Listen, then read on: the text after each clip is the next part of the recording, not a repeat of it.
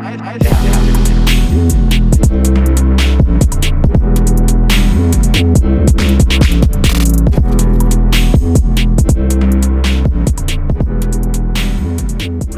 und herzlich willkommen zu einer neuen Podcast-Folge von der IFA. Mein Name ist Marcel Kuhn und ich freue mich sehr, dass ihr wieder eingeschaltet habt. Nachdem nun viele Fitness- und Personal Trainer in Zeiten von Corona auf das Online-Teaching umgestiegen sind, häufen sich so langsam die Fragen bezüglich des Datenschutzes. Welche Vorkehrungen muss ich als Unternehmer treffen, dass ich auf der sicheren Seite bin? Welche Videoplattform kann ich benutzen, ohne in Teufels Küche zu kommen? Und was haben die eigenen AGBs eigentlich damit zu tun? All diese Fragen werde ich heute mit unserem Experten Matthias Kroll bestmöglichst auf den Grund gehen. Matthias Kroll ist Rechtsanwalt bei der Kanzlei Dr. Nietzsch und Kroll Rechtsanwälte in Hamburg und wurde schon oft als Experte für die Fitnessbranche zu Rate gezogen. Auch auf der IFA Solutions, dem Themenkongress der IFA, war Herr Kroll schon einige Male zu Gast. Ich freue mich sehr, dass Sie heute dabei sind. Hallo, Herr Kroll. Ja, hallo. Vielen Dank für die Einladung.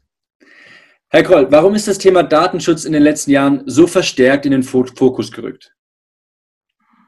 Ja, wir haben ja seit ähm, 2018, muss gerade mal rechnen, das ist Mai 2018 gewesen, ähm, die Datenschutzgrundverordnung äh, in Kraft. Ähm, die zeichnete sich ja schon vorher ab. Also es war nichts, was jetzt plötzlich kam. Ähm, das haben viele so empfunden, dass nun plötzlich äh, neues Datenschutzrecht gelten würde. So war es aber gar nicht. Also man hatte schon relativ lange Zeit, sich eigentlich darauf vorzubereiten. Ähm, das haben viele schlicht nicht getan. Und dann, ich meine, es war der 22. Mai 2018, war der Zeitpunkt des Inkrafttretens der Datenschutzgrundverordnung europaweit. Und äh, kurz vorher wurden plötzlich alle ganz nervös, weil sie nämlich feststellten, jetzt müssen sie also ihr Unternehmen ähm, auf diese neuen datenschutzrechtlichen äh, Vorschriften einstellen. Und dann wurde also ganz, ganz viel ähm, an den Websites, an den Impressi der Websites gebaut, ähm, da ist sicherlich auch vieles richtig, aber aus meiner Sicht auch einiges falsch gemacht worden. Und vor allem habe ich so den Eindruck, äh, ist es tatsächlich so, äh, dass ähm, man sich darauf beschränkt hat, äh, Impressi in den Websites zu ändern, aber dass ganz, ganz viele andere Anforderungen, die nach der Datenschutzgrundverordnung für auch kleine Unternehmen gelten, dass die also völlig aus dem Fokus gelangt sind und dass man sich im Grunde genommen damit gar nicht weiter als Unternehmer beschäftigt hat. Nicht? Welche kleinen Änderungen äh, meinen Sie in dem Fall dann? Naja, es ist, es ist ja so, das ähm, neue Datenschutzrecht nach der Datenschutzgrundverordnung ist eben von einem ganz anderen Gedanken getragen. Also das alte Datenschutzrecht, was wir früher hatten, was wir von früher kennen, nach dem Bundesdatenschutzgesetz, das war so ein bisschen das Prinzip, ähm, ich schreibe mir mal ein paar Dokumente, äh, die hefte ich dann ab äh, und stelle also den Ordner in den Schrank und da staubt der Ordner dann ein und das ist mein Datenschutz, den ich betreibe. Äh, das ist ähm, nach der Datenschutzgrundverordnung eben gerade nicht so gewollt. Die Datenschutzgrundverordnung möchte im Grunde genommen einen dynamischen Datenschutz, möchte, dass ein Unternehmer eigentlich ständig an dem Thema Datenschutz dranbleibt. So, und das setzt, ähm, Datenschutzgrundverordnung setzt quasi dafür das Vorhalten bestimmter Unterlagen, bestimmter Prozessabläufe, Prozessbeschreibungen voraus. Also ähm, ich will da mal nennen, wichtigster Punkt ist das sogenannte Verarbeitungsverzeichnis. Ähm, die Datenschutzgrundverordnung verlangt von jedem Unternehmen oder von jeder Stelle, die im Grunde genommen ähm, Daten verarbeitet, dass, dass, dass sämtliche Prozesse der Datenverarbeitung im Unternehmen in einem Verzeichnis erfasst werden. Das muss nicht furchtbar kompliziert sein, ja, aber es muss klar sein, was ich in meinem, egal wie groß das Unternehmen ist, was ich in meinem Unternehmen an Prozessabläufen sozusagen zur Datenverarbeitung ähm, vornehme.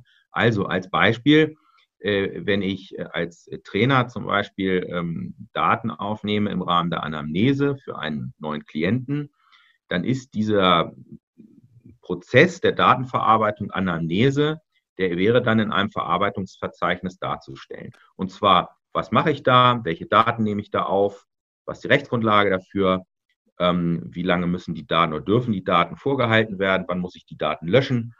Das, ist, das gehört in ein Verarbeitungsverzeichnis. Und zwar schaut man sich eigentlich das Unternehmen an und sagt, was, was verarbeite ich bei mir eigentlich für Daten und das muss dann ähm, dementsprechend erfasst werden. Das ist, das ist das Verarbeitungsverzeichnis. Dann habe ich die sogenannten TOMs, das sind die technischen und organisatorischen Maßnahmen. Also sondern Maßnahmen, die eingeleitet werden, die einzuleiten sind im Unternehmen, damit ich auch in technischer und organisatorischer Hinsicht Datenschutz und Datensicherheit betreiben kann. Ja, ähm, also sagen wir mal, das wird für einen Trainer an sich, äh, für einen einzelnen Trainer jetzt auch nicht den großen Aufwand äh, bedeuten. Aber wenn man zum Beispiel schon ein kleineres Studio führt, wo also verschiedene Workstations genutzt werden, wo Rechner genutzt werden, dann muss eben geschaut werden, wie zum Beispiel diese Rechner gesichert sind und so weiter. Also das wären, wären technische, organisatorische Maßnahmen, ganz vereinfacht gesagt, die TOMs. Und dann muss ich zum Beispiel, last but not least, ja, ähm, Arbeit, äh, sogenannte Auftragsverarbeitungsvereinbarungen, äh, Verträge mit meinen Dienstleistern, die für mich zum Beispiel personenbezogene Daten verarbeiten. Also wenn ich eine Software im Fitnessbereich nutze, ähm, dann muss ich mit diesem Softwareanbieter dort ähm, Auftragsverarbeitungsvereinbarungen äh, haben. Oder wenn ich einen IT-Dienstleister äh, nutze, äh, für was für IT-Dienstleistungen auch immer, ja, muss ich mit diesem ähm, IT-Dienstleister ein entsprechendes Verarbeitungsverzeichnis haben. Also das sind jetzt mal so die drei Hauptpunkte. Man kann auch über Löschkonzepte sprechen etc. Ich will das jetzt auch nicht überdehnen, aber ähm, man, man muss schon sehen, dass man auch als kleineres Unternehmen, auch als Einzelunternehmer, muss man einen gewissen Standard haben, immer angemessen, der Größe angemessen. Ja, wir reden nicht über riesengroße äh, strukturelle Compliance-Maßnahmen, das meine ich damit nicht. Aber der Größe angemessen muss ein, eine bestimmte Struktur datenschutzrechtlich vorgehalten werden. Das verlangt die Datenschutzgrundverordnung. Und das muss gepflegt werden. Das muss regelmäßig gepflegt werden und man muss immer schauen, ob man mit seinen Prozessen sozusagen ajour und up-to-date ist. Da haben viele keine Lust zu, aber das ist leider Gottes erforderlich. Ähm, gerade auch deshalb, weil die Aufsicht da sehr genau drauf guckt, nicht wahr? Die prüfen das im Zweifel. Das hört sich jetzt doch sehr komplex an. Und eigentlich, wenn man das so sich überlegt, kommt man ja eigentlich gar nicht mehr um so einen Datenschutzexperten für seine Firma oder für sein Solounternehmen drumherum. Also ich kann mir vorstellen, dass für so eine, gerade in der Fitnessbranche, so eine One-Man-Show oder eine One-Woman-Show, wo man ja eigentlich nur für sich und sein Business ähm, tätig ist, dass es ja dann ganz schön teuer werden kann, mir meinen eigenen Datenschutzbeauftragten äh, in meine Firma zu holen. Ja, also das stimmt. Man, man muss da, glaube ich, so ein bisschen unterscheiden. Also die Frage ist ja, ähm, was, was ist verpflichtend? Ähm, wenn man sich die Frage stellt, muss man klar sagen, als ähm, One-Woman- oder One-Man-Show als Trainer ähm, ist man nicht verpflichtet, einen externen Datenschutzbeauftragten äh, zu beauftragen oder zu unterhalten oder vorzuhalten. Ähm, das, wäre, das wäre falsch, das anzunehmen. Ähm, aber ich hatte ja eben einen Aspekt aufgeworfen. Ich hatte gesagt, ähm, die Aufsicht prüft. Und es ist leider so, also man kann jetzt nicht oder muss nicht davon ausgehen, dass man praktisch ähm, ins Visier einer, einer behördlichen Überprüfung kommt, ähm, rein zufällig. Also dafür gibt es dann tatsächlich zu viele Unternehmen, auch kleine Unternehmen, das kriegen die gar nicht hin, das alles zu prüfen. Das wäre, muss man nicht glauben.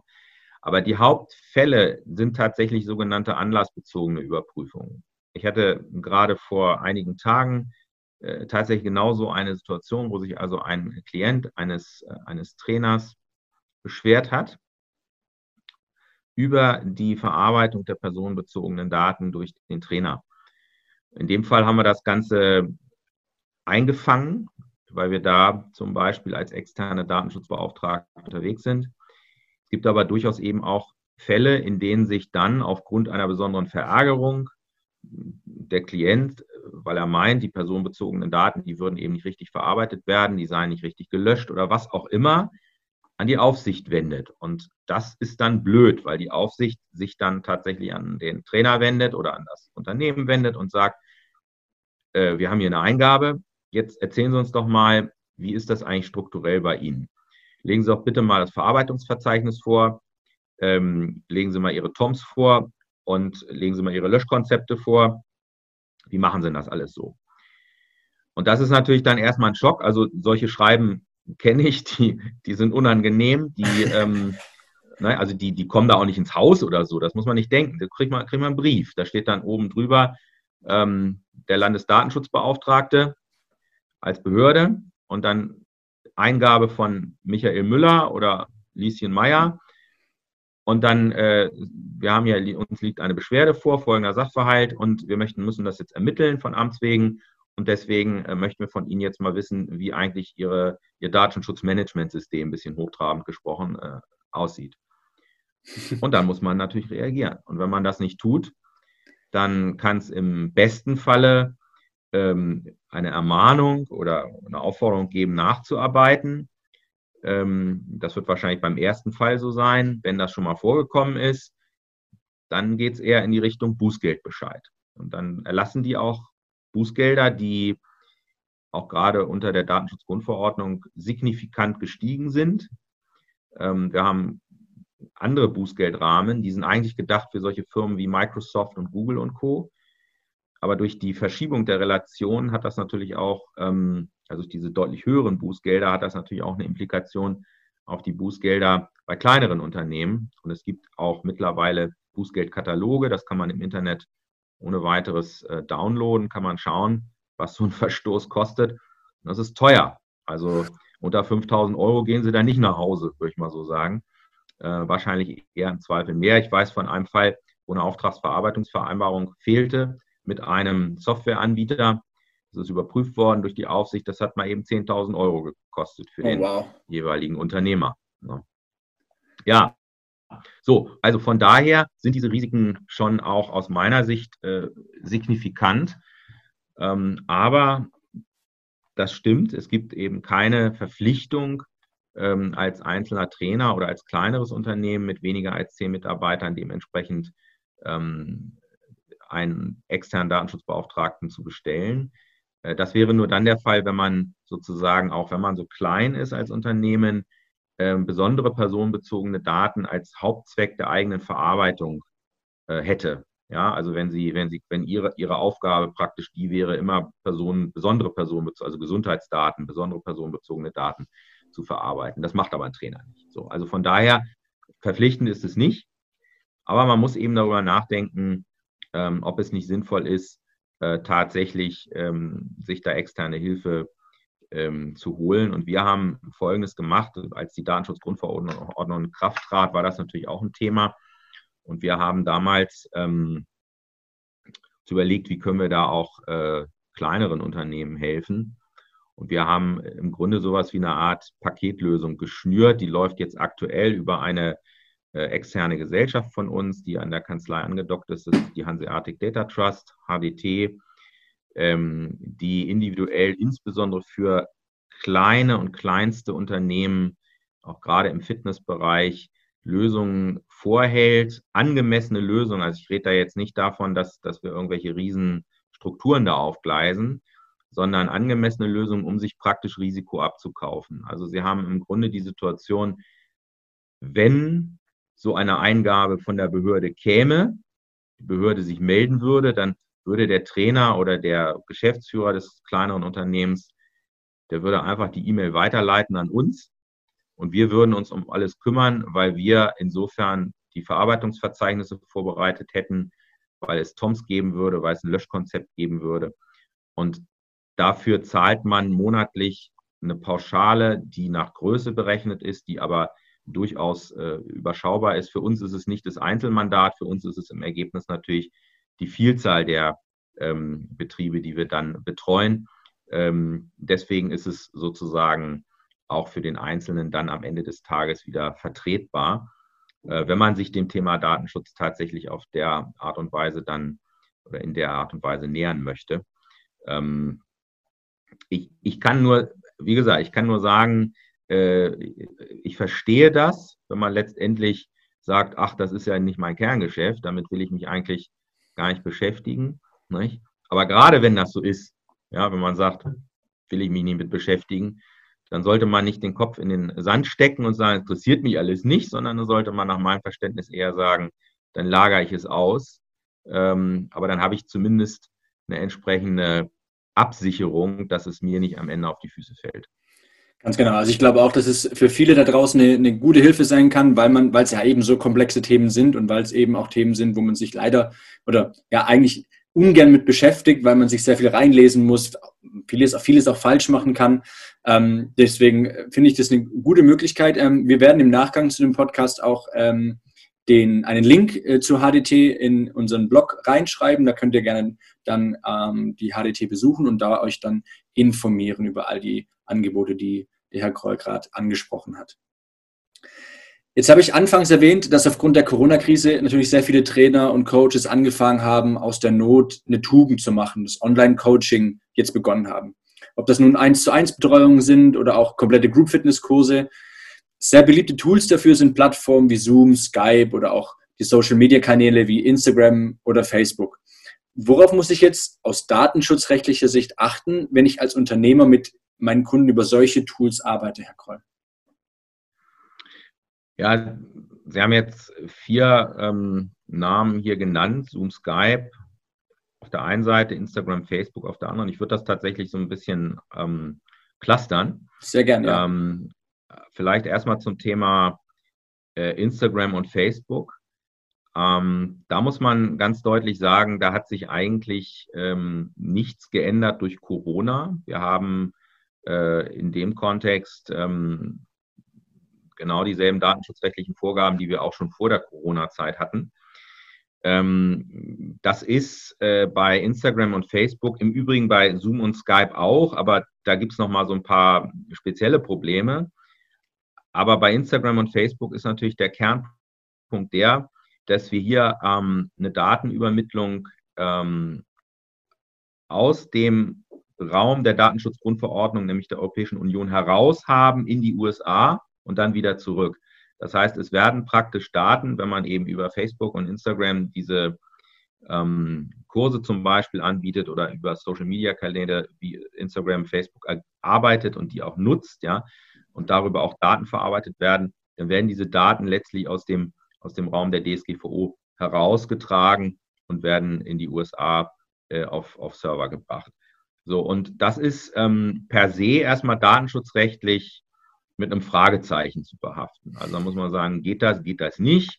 Will man das, will man das nicht?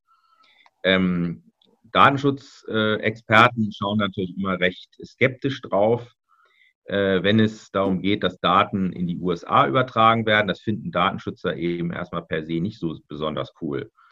Und ähm, dann muss man im nächsten Schritt fragen, ist das datenschutzrechtlich auch ein echtes Problem. So, und dazu kann man sagen, das hängt äh, davon ab, wie man das sogenannte Privacy Shield bewertet. Was ist das? Das ist eine Vereinbarung, ähm, der sich äh, amerikanische Unternehmen unterworfen haben. Die haben gesagt, wenn wir ähm, das Privacy Shield ähm, anerkennen, dann erkennen wir damit auch an, dass wir in den USA ein Datenschutzniveau halten, was dem der Datenschutzgrundverordnung entspricht. Also ganz vereinfacht gesagt. So. Wenn man das so als gegeben ansieht und der Auffassung ist, dass dieses Privacy Shield okay ist, wirksam ist, dann hätte das datenschutzrechtlich die Konsequenz, dass man sagen kann, okay, in dem Falle ist es auch unproblematisch, Daten über Instagram oder Facebook in die USA zu übermitteln, wenn man das jedenfalls deutlich gemacht hat, also wenn die jeweiligen Betroffenen das auch entsprechend wissen, wenn das in den AGB auch ausgewiesen ist, wenn klar ist, dass das so gemacht wird. Das kann man so tun, diese Auffassung kann man vertreten. Man kann das datenschutzrechtlich durchaus vertreten es gibt Datenschützer, die sagen, das ist vollkommen in Ordnung so, solange nicht etwa durch ein Gericht, und in dem Fall ist es so, es gibt tatsächlich ein, ein Verfahren, ein Europäischer Gerichtshof beschäftigt sich, befasst sich mit der Frage der Wirksamkeit dieses, dieses Privacy Shields. Ähm, solange das nicht gerichtlich anders festgestellt worden ist, dass man sagt, das Privacy Shield ist im Prinzip ähm, wertlos, ähm, das gab es nämlich schon mal zu einer anderen Vereinbarung vorher. Ja, also Privacy Shield ist quasi die zweite Auflage davon. wenn der EuGH ja jetzt zum Ergebnis wiederkommt, dass er sagt, naja, das ist wieder wertlos, dann müsste man datenschutzrechtlich wahrscheinlich sagen, dann darf man auch nicht mehr über Facebook Daten von Betroffenen, also personenbezogene Daten von Betroffenen in die USA übermitteln. Aber solange das nicht so festgestellt ist, bin ich der Auffassung, dass das vertretbar ist, jedenfalls dann, wenn man das eben auch zum Beispiel auch auf seiner Website und oder, beziehungsweise oder, also ich würde eher sagen und, ja, in seinen AGB dementsprechend auch dem Kunden, dem Betroffenen mitgeteilt hat. Ja. Es gibt Puristen, die sagen, das ist alles unwirksam und dann dürfte man das auch gar nicht machen. Zu, den, zu der Kategorie zähle ich mich jetzt nicht. Ich würde immer den Blick darauf haben, was sagt jetzt der EuGH zu dieser Vereinbarung und solange das in Ordnung ist, solange es nicht als unwirksam angesehen wird, kann man das auch mit diesen entsprechenden Hinweisen so machen, dass man Facebook und Instagram nutzt. Ja, das wäre Punkt 1. Und dann hatten Sie ja noch Zoom angesprochen, ne? Zoom und, und Skype. Ähm, das muss man so ein bisschen unterscheiden. Also ähm, ich persönlich meine, das kleinere Übel ist Zoom. Ähm, das liegt einfach daran, dass bei Skype die datenschutzunfreundlichen Voreinstellungen so festgelegt sind von vornherein, dass im Prinzip bei Skype oder Skype Business Daten als solche, vereinfacht gesprochen, von vornherein ähm, weitergeleitet werden. Das ist bei Zoom nicht der Fall. Man kann das bei Zoom zwar auch so einstellen, aber das ist nicht die Voreinstellung. Also Zoom hat eine datenschutzfreundlichere Voreinstellung. Und wenn ich mir anschaue, dass zum Beispiel in Hamburg die Schulbehörde äh, Zoom auch nutzt, um Fernunterricht zu, äh, durchzuführen und der hamburgische Datenschutzbeauftragte das zum Beispiel nicht untersagt hat.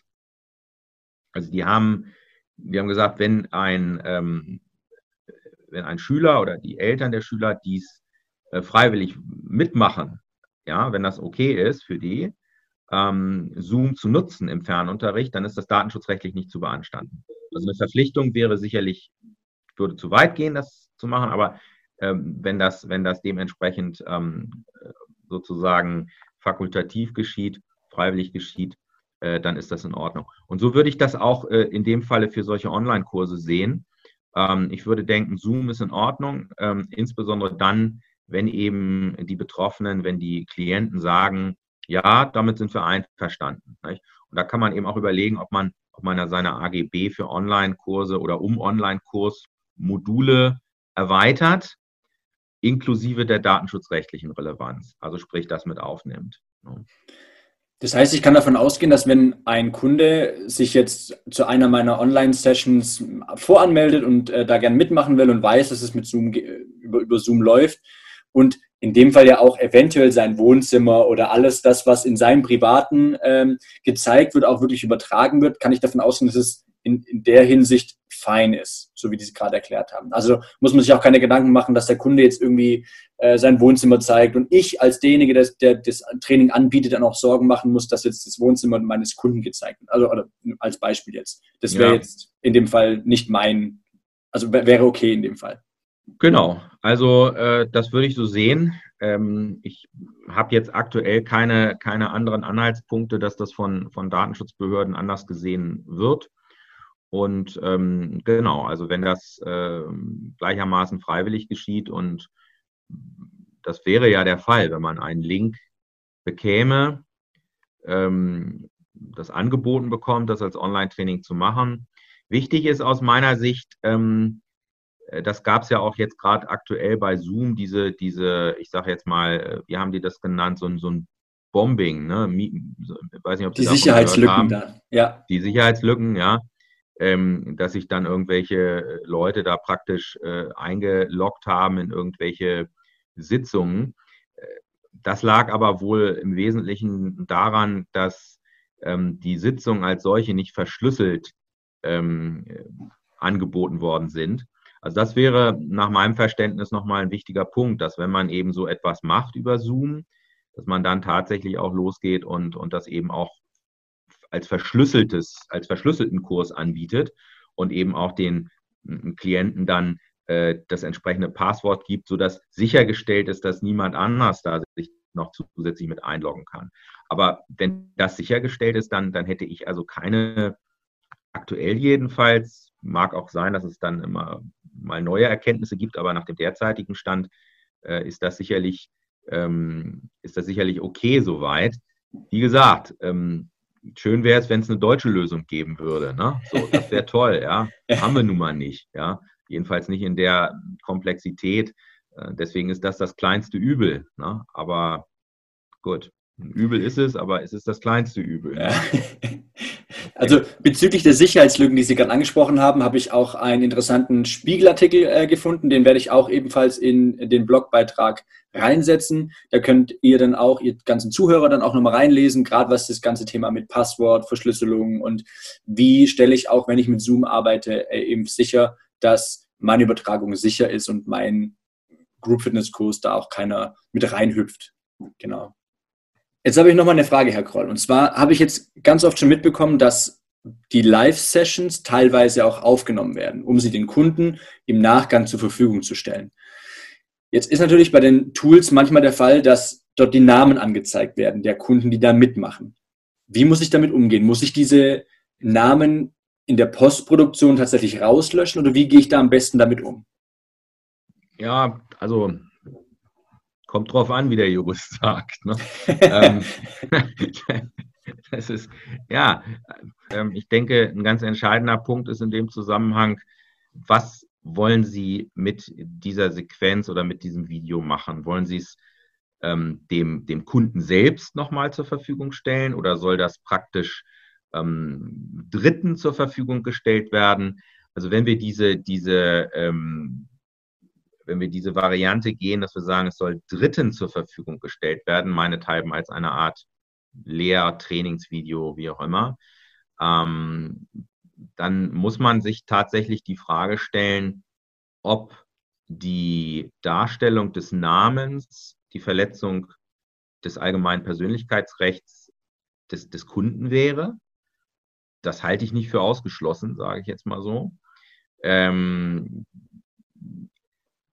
ich will mal, also da kann man juristisch drüber, denke ich, diskutieren, ja, ähm, um da so ein bisschen die, die Dynamik rauszunehmen, ähm, würde ich persönlich so weit gehen, dass, mich, dass ich mir eine Einwilligung geben lasse. Also ähm, das ist ohnehin so ein bisschen, ich habe ja vorhin, wir hatten über Zoom gesprochen, wir haben gesagt, Zoom kann, kann genutzt werden im weitesten Sinne ähm, wenn man das anbietet, so ein Link, dann geht man, da geht der Kunde rein über den Link, Passwort geschützt, ja, dann ist das datenschutzrechtlich wahrscheinlich nicht zu beanstanden.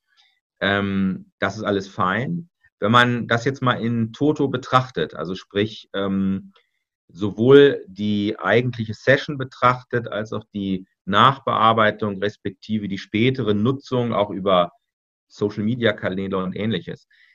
Ich denke fast, also da, das kann man juristisch auch anders sehen und vielleicht ist das auch gar nicht zwingend notwendig, aber ich würde erwägen, um mich nicht irgendwelcher Risiken auszusetzen, ähm, für so etwas auch immer eine Einwilligung ähm, mir geben zu lassen. Das kann man durchaus auch digital aufgleisen, das ist unproblematisch. Da muss man nur dann so ein paar Grundsätze einhalten. Ähm, aber Einwilligungserklärung kann man sehr wohl auch digital einholen, das wissen wir, ja, ich sage nur Stichwort Amazon oder was auch immer, das ist äh, heute ja gang und gäbe. Ähm, und wenn man eben sowas macht, also wenn man wirklich, das kommt auch immer darauf an, das ist natürlich dann auch so ein Stück weit Aufwand, das zu machen, muss man sehen, aber wenn man so eine Lösung aufgleist, mh, hm, dann ist man auf jeden Fall auf der sicheren Seite. Und, und es gibt ja durchaus Kolleginnen und Kollegen, Trainer, die sagen, Mensch, ich möchte jetzt mal ganz intensiv in diesen On Online-Bereich, ins Online-Training rein und vielleicht auch schon sehr gut aufgestellt sind in dem Bereich, ähm, den kann man wirklich nur sagen, äh, die sollten solche, solche Einwilligungsprozesse ähm, auf jeden Fall ähm, auch aufgleisen. Von daher, also ich, ich hätte da Schwierigkeiten zu sagen, man kann also ohne weiteres da ähm, die, die Klienten sehen. Man kann womöglich noch die Namen sehen und das Ganze wird dann auf Facebook gepostet, ohne dass die Klienten da eingewilligt haben. Das, ähm, auch wenn es hier nicht, ja. das ist schwierig. Also auch wenn es jetzt nicht gleich um besondere personenbezogene Daten geht, würde ich aus Absicherungsgründen immer dazu raten, tatsächlich über so ein Einwilligungsmodell dann auch zu gehen. Und es würde sich insofern verändern, wenn man es quasi nur noch seinen Kunden zur Verfügung stellt. Also ich würde jetzt nicht behaupten, dass jetzt den Leuten es dann frei in Facebook zu, zu verbreiten, sondern wenn man sagt, ich habe einen Kundenkreis, das sind, ich führe ein kleines Boutique-Studio, ich habe 50 Mitglieder, ähm, ich oder 100 Mitglieder, ich, ich mache Live-Sessions, die zeichne ich auf und die biete ich meinen Kunden im Nachgang nochmal an auf meiner Website, die womöglich vielleicht noch geschlossen ist, also durch, ja. nur durch eine Mitgliederbenutzung, Mitglieder-Account nutzbar wird. Ähm, ja. Das würde sich dann hinzugehen verändern. Da könnte man quasi dann auch sagen, ich äh, mache Hinweise auf, in meinen AGBs und in meiner, auf meiner Homepage, dass dies passiert. Würde das sowas ausreichen? Muss man sich da auch nochmal mehr Gedanken machen, wenn es quasi eher zu einem, für einen geschlossenen Kreis nachher zur Verfügung gestellt wird? Ja, das ist, also würde ich auch so sehen, dass das sicherlich ähm, einen geringeren rechtlichen Rahmen bedarf. Also das ist, ähm, das wäre dann, man müsste das sich mal genau angucken, ja, aber ich würde auch denken, ähm, wenn man das in den AGB äh, äh, aufnimmt, in die AGB für die fürs Online-Training aufnimmt, dann ist das etwas, da hätte ich keine, hätte ich überhaupt gar keine Bedenken. Das könnte man auf jeden Fall so, so tun. Äh, geschützter Raum, ähm, den Rahmen festlegen. Also da würde ich denken, muss man nicht zwingend eine Einwilligungserklärung äh, einholen. Ähm, aber das ist, also sagen wir es mal so, das, wir sind da ja auch ziemlich am Anfang mit dem Thema Online-Training. Ja. Und interessanterweise, ich habe aktuell gerade ein paar Anfragen, auch von, von also Mandatsanfragen, dahingehend, dass wir beraten, begleiten sollen, wie so Online-Trainings eben nicht nur datenschutzrechtlich, sondern auch zum Beispiel haftungsrechtlich aufgesetzt werden. Also ähm, das ist ja auch kein ganz unwesentliches Thema. Ja, also ich muss ja, also auch da kommt es wirklich drauf an, wie gucke ich drauf. Also wenn ich jetzt einfach Richtig, nur ja. bei YouTube mir ähm, ein Video als Nutzer runterlade, Pamela Reif oder wie auch immer, ja, und mache die Übung, und mache die nicht richtig und mache mir meine Bandscheibe damit kaputt, dann kann ich nicht hingehen und sagen, Pamela Reif, du bist schuld, weil es gar kein Vertragsverhältnis zwischen Pamela Reif und mir gibt im Zweifel. Das ist klar.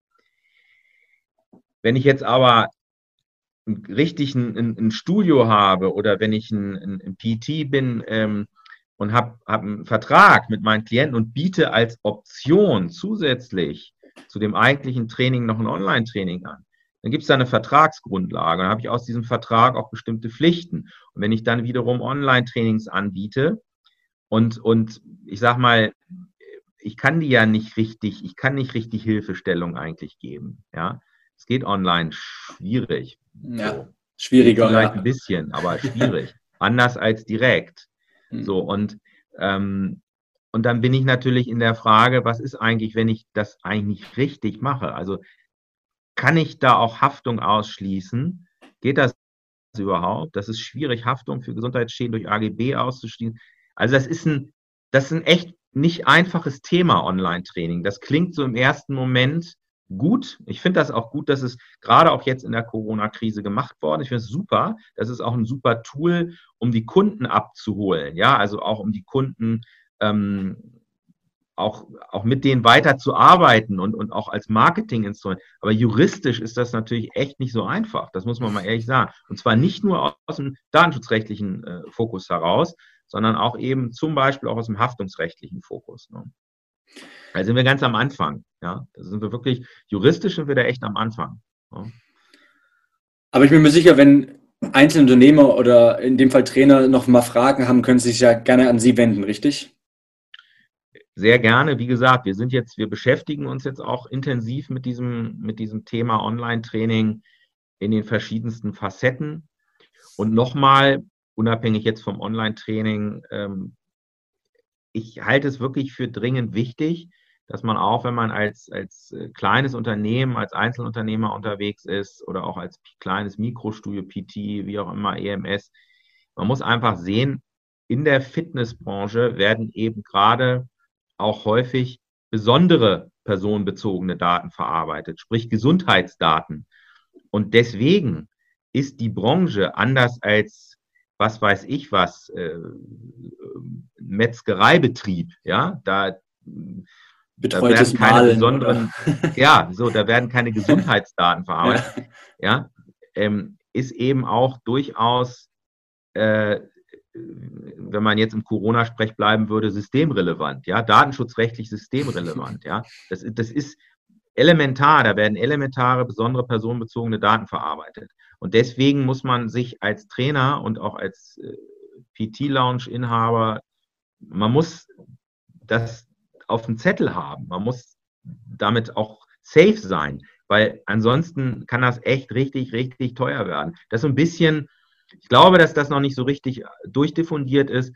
Das ist mindestens so schlimm, wie wenn die Betriebsprüfung vom Finanzamt kommt. Das muss man einfach mal ganz deutlich so sagen. Ja, und das haben viele einfach noch nie auf dem Radar. Die sagen sich nur, es ist mir im Prinzip egal.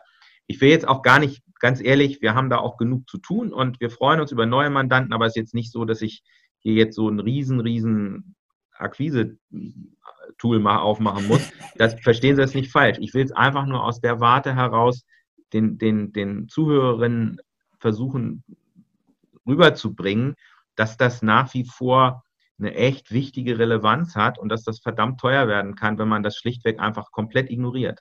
Das ist, das soll die Botschaft sein, ja. Und ob sie jetzt zu mir kommen oder zu wem anderen gehen, das ist mir dann am Ende auch egal. Aber ne, ich glaube, es ist tatsächlich ein wichtiges Thema. Also nachdem jetzt die erste Hysterie nach 2018 also ein bisschen abgeflacht ist, nachdem man sich jetzt eher weniger mal mit dem Thema Datenschutz äh, äh, beschäftigt hat, glaube ich, ähm, ist es viel nicht mehr so auf der Platte, also es ist viel nicht mehr so präsent, dass man sich wirklich weiterhin um das Thema kümmern muss und vor allem jetzt in der äh, Online-Welt noch umso mehr, weil eben Daten an Stellen kommen könnten, die man selber nicht in der Hand hat oder selber nicht im Griff hat. Also ich glaube, das ist ganz wichtiger Punkt. Ja. Vielen Dank, Herr Kroll. Es war wirklich sehr interessant. Ich habe selber viel gelernt äh, wieder und ähm, vielen Dank für Ihre Zeit, dass Sie sich so gut vorbereitet haben, dass wir ähm, diesen netten Schnack halten konnten. Und ja. ich bin, ich bin, äh, bin davon überzeugt, dass viele unserer Trainer jetzt viel mitnehmen konnten. Und ähm, ich werde, wie gesagt, die einzelnen äh, Artikel, äh, Kontakte, Links werde ich dann nachher in den Blog reinstellen, dass man sich eben direkt an die HTT oder an den Herr Kroll direkt wenden kann. Und in dem Fall wünsche ich Ihnen, Herr Kroll, alles Gute. Bleiben Sie Dankeschön. gesund. Ich freue mich sehr, wenn wir uns mal persönlich kennenlernen und nicht nur über diesen äh, Podcast und diesen Videocall, den wir gerade halten. Ähm, vielleicht mal auf der nächsten Solutions bei uns auf der IFA. Und ähm, wünsche Ihnen bis dahin alles Gute und vielen Dank für Ihre Zeit. Ja, herzlichen Dank. Alles Gute. Bis dahin. Dankeschön. Tschüss.